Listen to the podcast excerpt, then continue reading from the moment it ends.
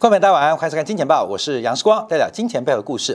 好，今天啊，我们要特别关注一个美国即将在未来二小时发生的重大的事件啊，就是美国铁路工人全面罢工的倒数计时啊。那美国铁路工人大罢工，我们第一个想到的是供应链会不会中断？因为铁路运输在美国的物流大概百分之三十，所以我们从这个角度观察啊，是很正常的。可我们今天其实严格来讲啊，我们是要用算命啊。来算命啊！大家对算命应该就了解了。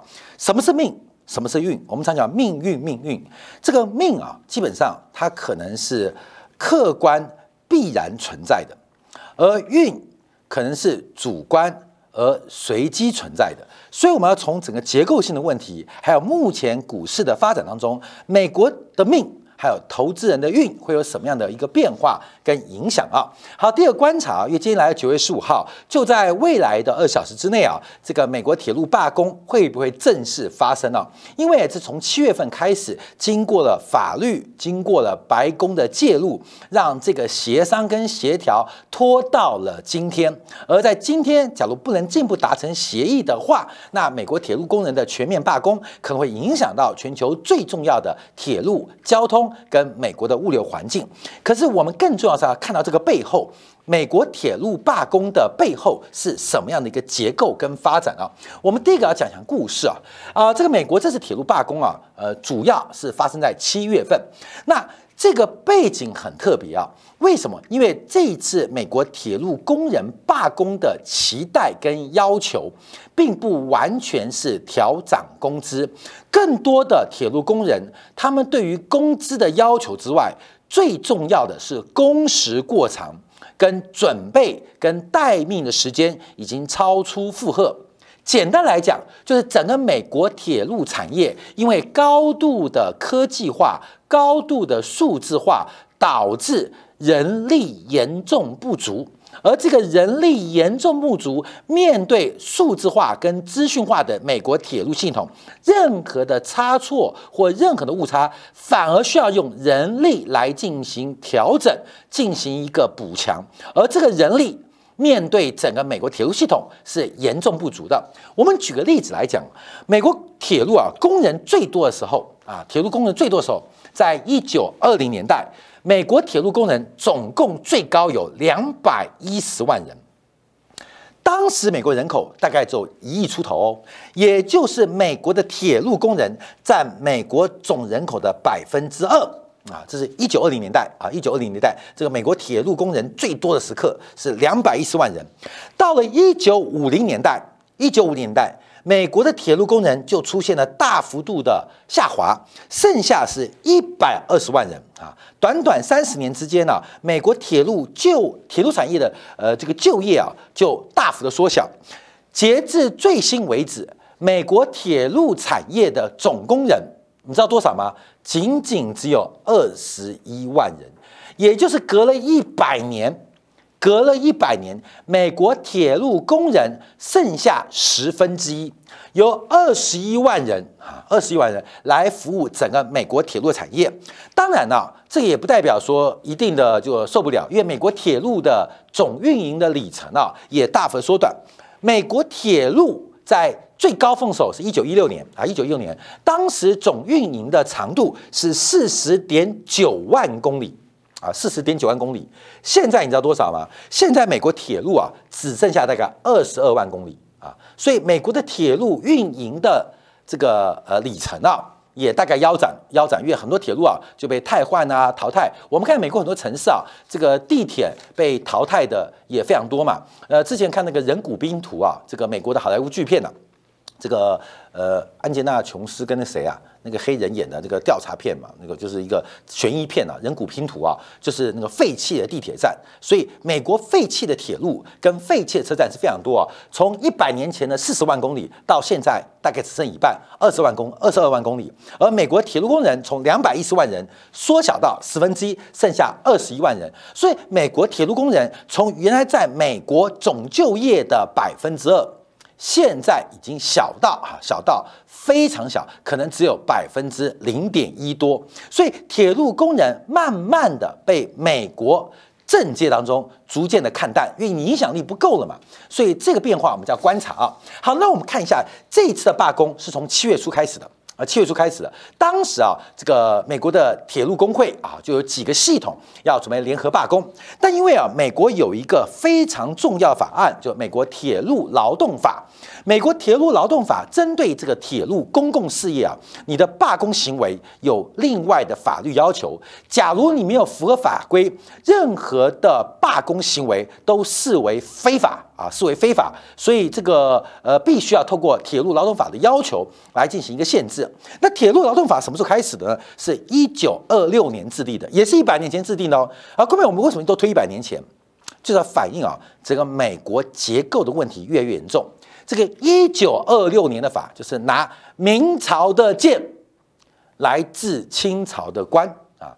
一百年前的铁路劳动法啊，一百年前二一九二六所制定法律，这一百年来没有太多变化，所以用明朝的剑能不能治理清朝的官啊？这是目前美国最大问题。那美国铁路法。铁路劳动法，它的背景很特别，因为啊，在往前推啊，因为美国在十九世纪末常常出现铁路罢工，你就知道嘛，因为铁路工人占美国总人数的百分之二，影响力很大啊，所以常常会跟铁路主、跟货主进行这个工资上的拉扯。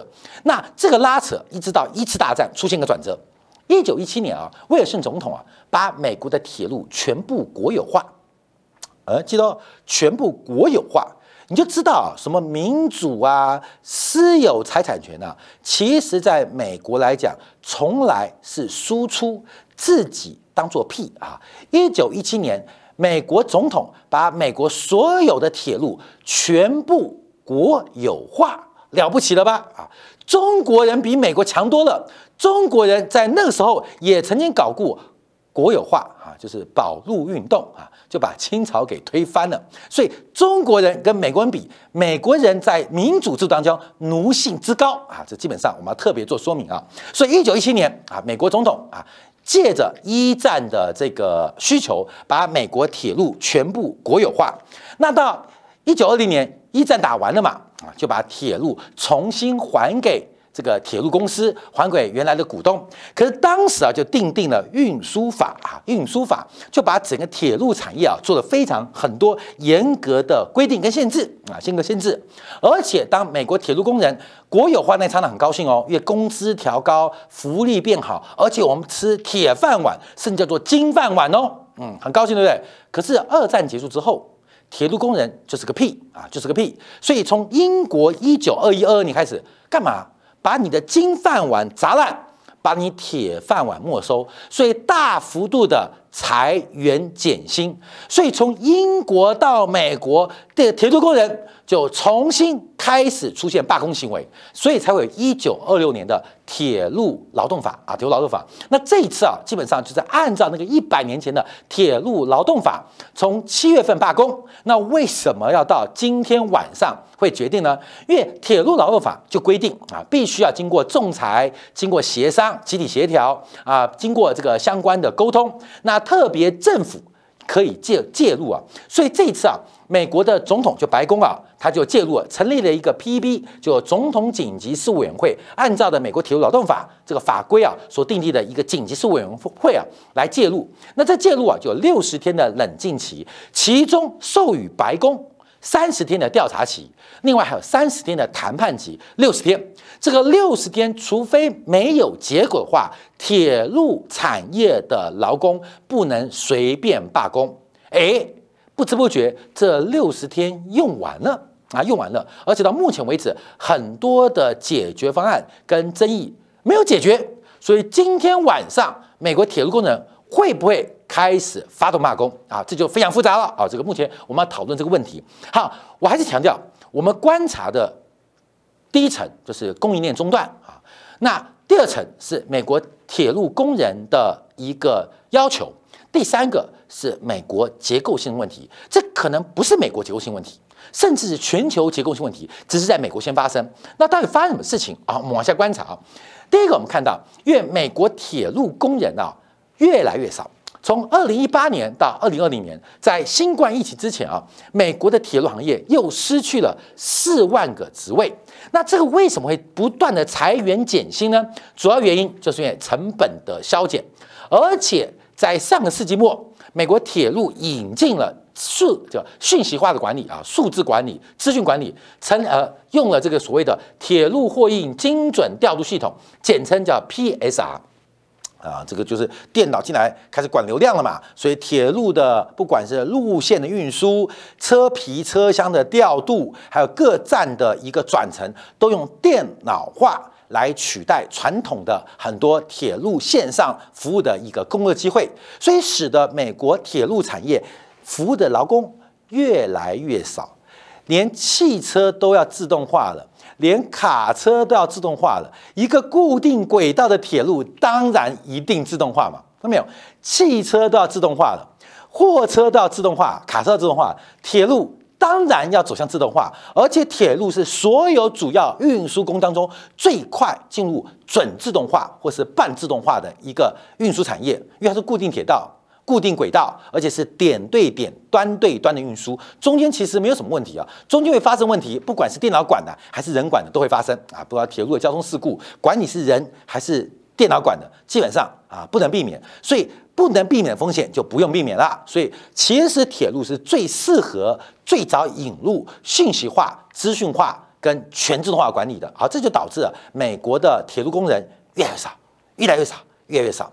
可事实上，那电脑一旦宕机，那中间的运输出现差错，需要谁来处理啊？电脑不管哦，还是需要美国工人、呃，美国铁路工人跟铁路产业的劳动者来帮忙啊，包括了补强，包括了修复等等。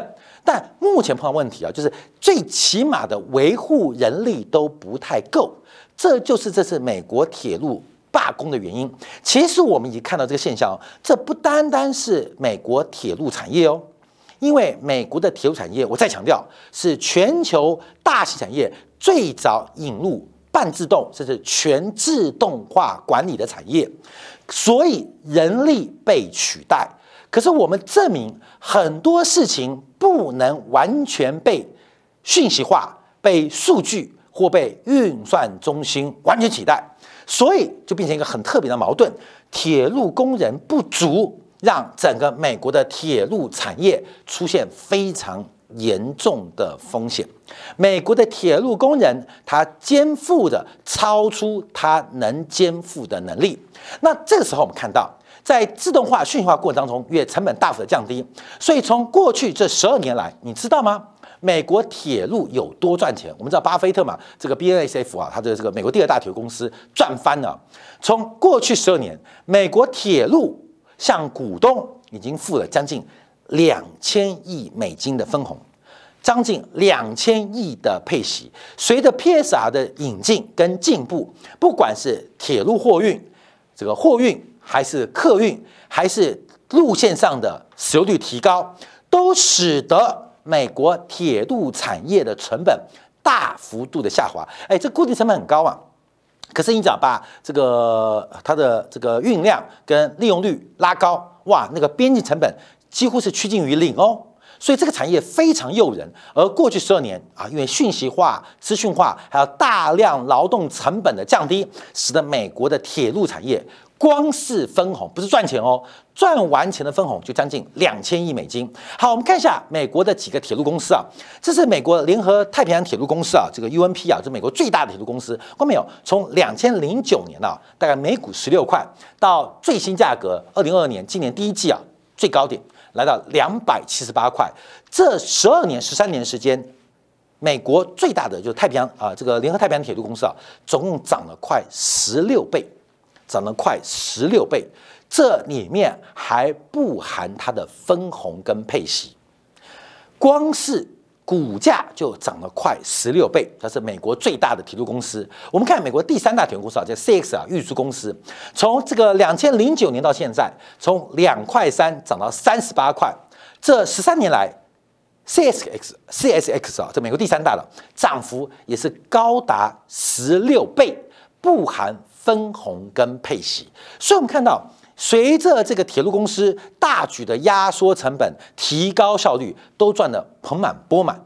那可是底层的劳动工人，他们却面对到极大的工作压力。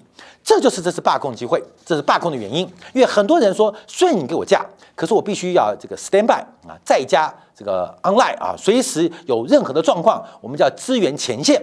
所以虽然感觉在在家，可事实上哪里也不能去，因为随抠要随到？啊，这个很像台湾的半导体的产业啊，就随抠要随到，随时要面对可能突发的状况。那这种心理压力是非常惊人的，这种工作压力是非常大的，而且铁路一旦出现风险。客运是攸关人命，货运哇，那每一列的火车当中，那可能是数亿美金财务的损失，所以那个压力是极大，而那个心理负担是极高。虽然美国工人的电呃火车工人薪资非常高哦，平均美国铁路工人薪资大概啊是一个月平均哦一点一万美金，也就是可以领到大概三十多万台币，平均哦。看到没有？平均哦，啊，还包括那些售票员呐，呃，打扫阿姨啊，你知道美国的铁路工人薪资有多高了？一点一万美元的月薪啊，这大概就是三十多万台币啊，在人民币就已经几乎七万块人民币一个月哦。这美国还要罢工，有没有搞错啊？有没有搞错？所以我们要带到另外一个问题：这个美国铁路工人，你一个月给他三十几万，一个月给他三几万，还有劳保、健保，什么保都有。你还要罢工什么？可铁路工人说：“我压力太大了，我又不是台湾人，我的肾、我的肝都已经受不了了啊，懂吗？啊，如果说要引进台湾的工程师啊，去大陆、去美国当铁路工人，为什么？因为台湾的这个半导体工程师啊，给他个四万、五万、六块，那年底发他两个月奖金，爽歪，你知道吗？”爽歪了啊，爽歪了！那个肝跟肾坏掉也没关系，反正也没地方用啊。不像美国人的肝，美国人肾很值钱哦。所以这种高压的 standby 环境跟高压的压力，基本上负担不了啊。所以基本上他们要要求更高的薪水跟更好的工作环境。更重要的是，请老板多请一些人。老板就觉得不对啦，老板不对的。好，各位，我们就从九月初啊，这个美国几个数据的分析做报告。我们看一下美国碰到什么问题？这不单单是美国问题哦，包括欧洲也碰到问题，甚至我们看到很多先进的经济体或新兴工业化的经济体都碰到相同的问题。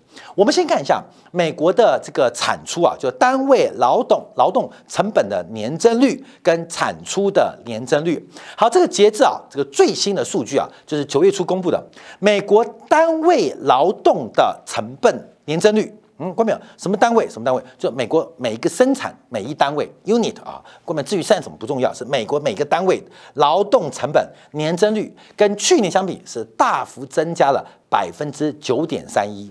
那实质的产出呢？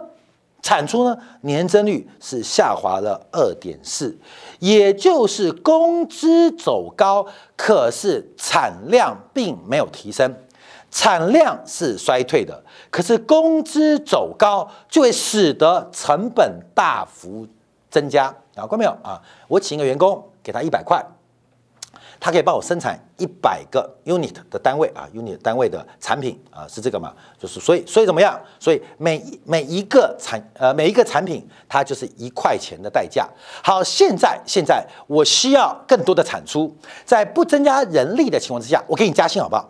像这个 DHL，这个美国最有名的洋金通运，就是一个人领两份薪水做三份工作啊，这是美国洋基啊，很有名的，就是薪水很高，请一个员工，我给你 double pay，可是也要帮我做三份工作啊，基本上这个劳工也高兴，那呃老板更高兴。可是我们看到，假如我增加一单位的产量，我是不是要增加一块钱的成本？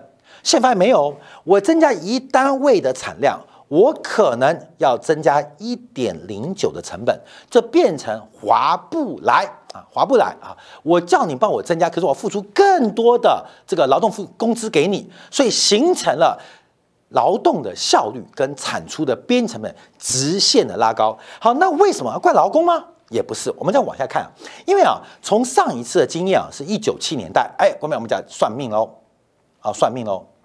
有的是必然性，有的是偶然性。景气周期就像命运的运一样，它是偶然性，它还有随机发生的可能。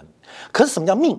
就是结构性问题，像基因问题。我最近看到很多大陆的这个中呃东方的哲学系统啊，在研究这个中医跟西医的差别啊，因为这个中医啊其实带有很强的宇宙观啊，那西医带的很多工具思维或叫做科学思维，所以觉得中医是传统疗法，那西医感觉比较先进。那我们看西医啊，就是对症下药，中医师啊就开始把脉。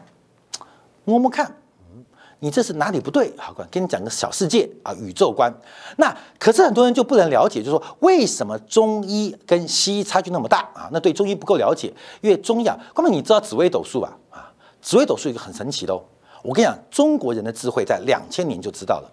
紫微斗数的极恶宫，它的对宫叫做父母宫，你知道什么意思吗？假如你会算中国的命啊，紫微斗数你会算个命，对冲最严重。事业宫的对宫什么？夫妻宫，娶到好老婆有助于你的事业。那极恶宫对宫是父母宫，什么意思？父母怎么影响我的健康？哎，各位，父母为什么影响我的健康？为什么？基因。中国人两千年不知道什么叫基因，可是中国两千人在他的命运系统当中就已经排好那个紫微斗数十二个宫位了，就是极恶宫影响极恶宫最多的。不是事业，也不是财富，也不是朋友，也不是你的享乐，也不是你天生的本质。影响你健康最重要的原因，就是对宫的父母，就是叫做基因就是叫做精英。所以中医它是一个很特别的宇宙观。为什么两千年前我们整个中医系统当中，包括我们对于命运摸索系统当中，就感觉透露出一些公式，告诉我们。好，各位，不信你去先看发紫微斗数啊！我知道很多人不看，你去看，这个是一个很复杂的系统哦。这个系统不是准不准问题，它里面充满了很多智慧。嗯，所以我们讲叫命跟运。我们今天不是来讲运的，我们不是讲周期，不是讲通货膨胀。我们今天标题是讲运的，可是我们要算美国的命，因为我们看到一九七年代美国曾经发生这个问题，那七年代是怎么解决的呢？怎么解决的？当然就是沃克大幅的拉高跟加息，解决当时的困境。其实啊，就是美国基因出现问题，可是用猛药压制住这个变化啊，压制住这个变化。像视光变胖啊，变胖当然跟中年危机有关。可是我自己的观察是大概在二零一三二二零一五年的时候啊，因为我主持节目嘛，在电节目，那又不能这个休假嘛，你知道吗？因为一休假，你知道吗？什么李兆华、陈斐娟就会抢我的饭碗啊！我就不能休假，你知道吗？我不能休假。他们这些女生心机很重的，你知道吗？很多阴谋，哎，不是阴谋，是阴谋，你知道吗？我不知道是阴谋还是阴谋，很坏的，你知道吗？所以不能休假。讲到喉咙沙哑怎么办啊？就看台北很有名的一个呃耳鼻喉科的杨医师啊，吃类固醇啊，就是吃类固醇。从那个时候，我脸就从瓜子脸变成月亮脸。啊，跟中年危机没有关系啊。这个二零一五一六的时候，就从呃这个瓜子脸变月亮脸啊，就变大叔脸了。哎，过没有？什么意思？我们人生的变化中间会碰到一些转折，这些转折你用一些猛药去治它，可是并不能改变。很多问题啊，所以我们看到，再回讲美国啊，美国现在问题是产出不不匹配。那当时问题在于美国工会极为强大，七年代左派全面抬头，所以使得当时在一个薪资僵固的环境当中，物价不断螺旋走高，形成那个停滞性物价上涨。什么叫滞胀？我们就要从这次铁路工会的抗议来做观察。我们刚刚提到这个单位产出下滑，可是单位的成本走高，第一个因子拉出来，美国的工资。老板面对的成本嘛，美国的工资，我们看八月份收入的增长啊，这老板支出负担基本上是来到将近百分之七，这个百分之七是三个月的平滑移移动哦。平滑的成本哦，就按照每周跟每小时的收入，大概每小时收入是增长百分之六点七，每周收入是增长百分之七，所以 part time full time 大概基本上这个增长的年增率是百分之七。好，我们再往下观察，可是我们看一下，哎，物价呢，核心的物价增长也相当高哦，因为我们刚看的是绝对的绝对的工资，可是我们看到八月份美国 CPI。来来来，这个是每周收入嘛，是增长百分之七嘛，百百分之七。这每周收百分之七，每周的 week 的，那这每每小时的是百分之六十七。可八月份的 CPI 是多少？八点三。什么意思？就是我工资的增幅其实是追不上物价的涨幅嘛？这不前几天这几天股市大跌就这个原因吗？为什么这个工物价那么高，可是我们的工资已经涨成这样的，仍然追不上？所以工资怎么涨也追不上物价。好，那这是从消费面。从所得面观察，我们从成本面会看到这个问题啊，就是目前我们看到就业成本的压力，还有这个就业成本提高速度也跟不上服务业核心服务的 CPI，就代表你的所得也好，你的消费好跟不上物价上涨的程度。好，那就要从这张图观察啊，这形成了三个指标，三个指标，第一个是物价，我们赚钱就是为了消费嘛，为了做交换嘛。第二个是我们的时薪百分之五点二，那第三个是我们看到产出、产出、产出，那产出又下滑，劳动成本走高，就变成负值。好，这变成一个恶性循环哦，这变成一个极恶性循环，工资怎么调都追不上，都追不上物价，而工资的调高又使得劳动生产率不断的下滑，那。劳动生产率不断的下滑，就被迫使得老板干嘛？调高售价，因为劳动成本不断走高，劳动生产率不断下滑，就变变相的单位成本走高，所以变成我要不断的调高物价来反映我的成本，而物价走高，工资跟不上，工资走高，生产率跟不上，生产率跟不上就调高物价，物价走高，工资跟不上。工资跟不上，生产率跟不上，生产率跟不上就调高物价，这所谓滞胀、停滞通膨胀，就是经济是停滞的。其实老板是越来越辛苦的，可是劳工也不开心，形成了一个非常恶性的螺旋循环。那要怎么打破？怎么打坏呢？那当然就是要从其中几个拆除几个点。第一个啊，可能是物价要降温，消费要减缓。所以为什么美联储这一次要积储积极的升息啊？因为这个循环打不掉哦。因为物价一降，劳动生产成本就没办法反应，所以会变成另外情况。关没有？知道后面啊，大通胀之后会变大通缩嘛？物价一降。企业就要破产，就当做它售价。企业一破产，劳工就要失业，所以薪水也降。薪水一降之后，更没有人消费，物价再降，物价再降，企业就破更多产啊，减少更多工人，那工人他的薪水就会更低，就会很快形成一种负向循环。所以这种循环不是一次通胀，而是大通胀之后必然会出现大萧条。大通胀之后，很容易出现大萧条，因为这个循环它最终一定会泡沫，一定会破碎，而这个破碎必然是以企业大量的财务困难、破产、结业、歇业、裁员、萧条作为结束。所以在这边要开始做预防，因为这个状况不能一严重下去啊。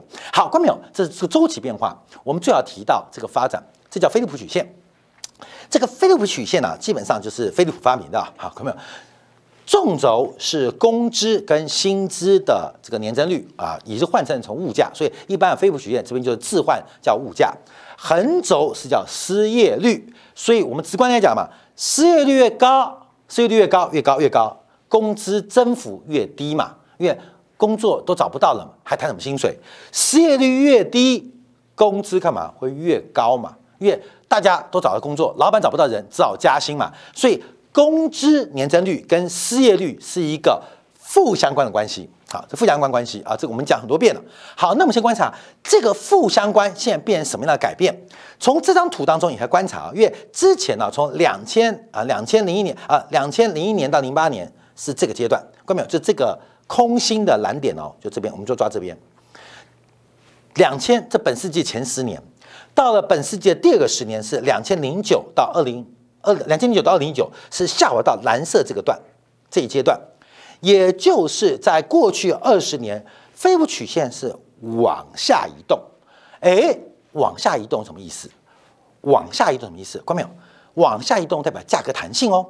往下移动代表价格弹性哦，往下移动也代表工资对于失业率的变化，它的反应变慢，也就是工资相对于失业率是比较相对相对比较被动的。再讲白话一点，企业资本家老板的谈判力是碾压于劳工，碾压于工会，碾压于被雇的受控的员工，所以这个斜率越低，代表它的弹性就越低。什么越低？就是基本上你是没有能力跟老板谈判的。整个工作工资的期待或工作的呃弹性，来自于企业的决策。好，各位朋友，这条线往下掉，这条线往下掉。我们再讲白一点，我们不讲生产四要素吗？土地、劳动、资本跟创新精神。土地的报酬叫地租，劳动的报酬叫工资，资本的报酬叫利息，创新的报酬叫利润。资本的报酬零利率，利息缩小，更重要的是劳动力的报酬叫做工资，工资的谈判力度跟弹性缩小。那发生什么事情？一个是地租变高，另外一个就是企业的利润变好。那这边最重要的。所以各位朋友，地租抢不到啊！地租抢不到，因为地租是长期的，是一个我们叫做固定的参数，代表利润走高。所以我们去看过去十年全球股市大幅的走高，除了印钞之外，除了宽松之外，很重要的原因是美国的上市公司它的利润出现了超配，出现了超额利润。这个超额利润哪里来的呢？来自于对于劳动员工的谈判力，所以我们看到，当上这个世纪的前十年到第二十年，就是二零零九、二零一零到二零一九年，我们看到老板的谈判力变强，劳工的谈判力变弱，企业的利润我们叫拍好了，就会不断的走高，所以企业的 EPS 就出现了，我们不能叫水分。出现了扭曲，什么扭曲？过高的扭曲。好，后面我们再回来看啊，这是最新啊，最新啊，这个最新。两千零二十年就新冠疫情爆发到二零二二年，整个肺部曲线从这一条掉到这一条，就是二第一个十年，第二个十年，现在忽然变成这一条。忽然变这一条大反弹哦，这是一个报复性的报复性。为什么？因为这这一段牙是个扭曲的话，那你这边要还我嘛？所以现在整个飞幅曲线是大幅的反弹到这条线，看到没有？到这条线，我们来观察哦。那这代表什么意思？这代表什么意思？这代表我刚刚提到吗？曲线变陡，代表谈判的天皮开始往谁？往劳工来做转移，那劳工比较大声，谁就比较可怜？老板就比较可怜，老板比较可怜，会发生什么事情？利润就会下滑，不仅原来的超额利润会消失，甚至有可能出现低于常态的利润发生。我们今天讲的是结构，所以我们常跟大家报告，这是升息的影响。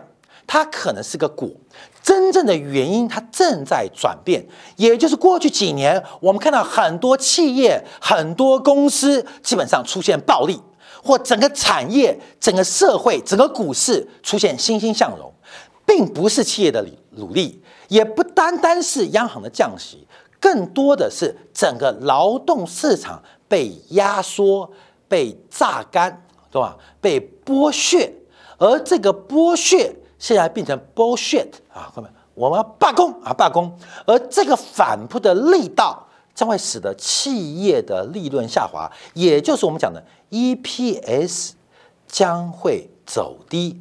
这个走低超脱了运，超脱了偶然性，超脱了周期性，这是一个命啊！它是必然性，而且它超出了周期性。所以后面我们常讲，为什么股市一定跌啊？这个阶段为什么一定跌？这叫送分题。为什么一定跌？它不是一个运好运坏的问题，这是它的宿命，而这个宿命正在开始发生。我们今天透过啊，美国铁路工人呢，即将在今天罢工也好，罢工结束也好，它折射的问题，其实已经在我们今天最后一张图表跟大家报告。或许罢工明天很热闹，或许罢工和解大家很开心，可更重要的是这个结构的改变，从十年河东到十年核心，而且加倍奉还正在开始。分享给所有好朋友，感谢大家收看《明头新晚八点》，杨思光的金钱豹与各位再会。